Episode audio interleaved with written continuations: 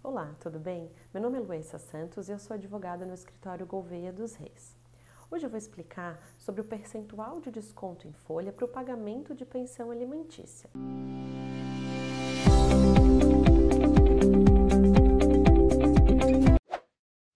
Muita gente acredita que esse percentual é fixado por lei. Contudo, ele não é fixado por lei e sim baseado em decisões judiciais que determinam o desconto em até 30% do salário daquele que irá pagar a pensão alimentícia. Lembrando que o critério de fixação da pensão alimentícia é baseado no critério binômio necessidade, que eu já expliquei em um dos vídeos anteriores. Se você não assistiu, acesse aqui o nosso canal do YouTube.